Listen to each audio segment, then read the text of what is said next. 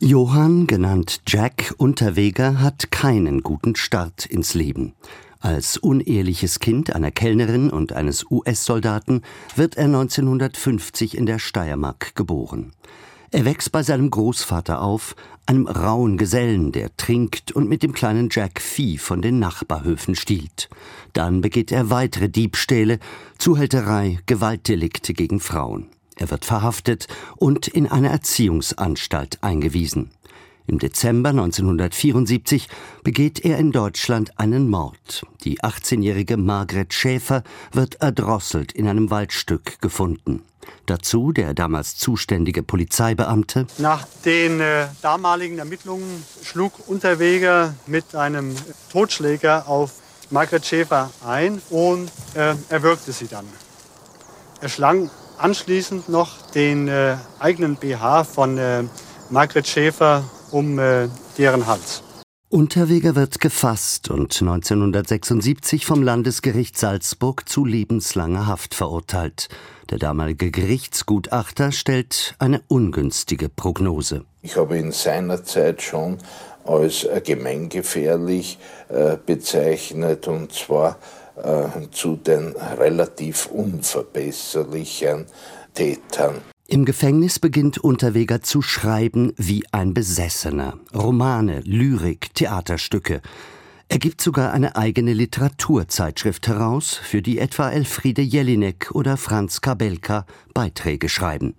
Sein autobiografischer Roman Fegefeuer oder Die Reise ins Zuchthaus wird 1988 verfilmt. Ein Jahr später erhält er den Ingeborg Drewitz Literaturpreis für Gefangene. Daneben schreibt er aus dem Hochsicherheitstrakt zahlreiche Gute-Nacht-Geschichten für die Sendung Das Traummännlein kommt des ORF.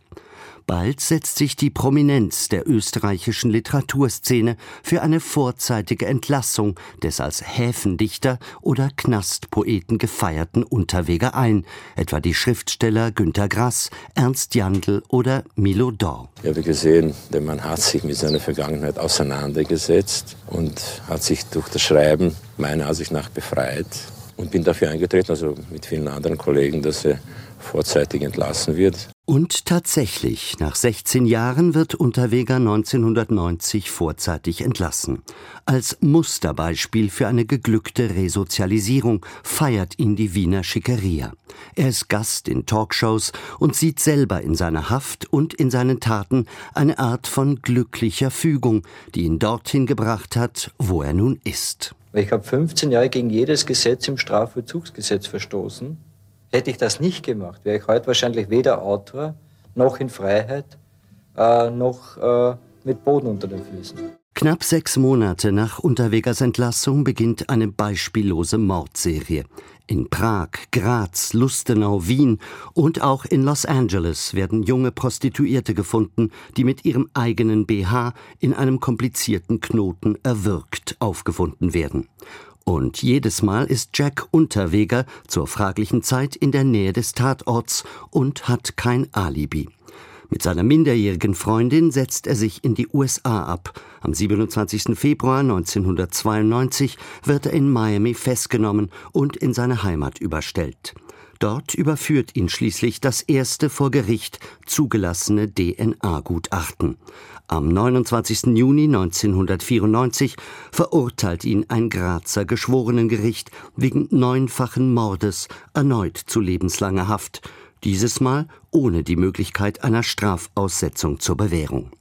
In der folgenden Nacht erhängt sich Unterweger in seiner Zelle. Die Kordel seiner Jogginghose weist den gleichen Spezialknoten auf, der auch bei den Prostituiertenmorden verwendet worden war.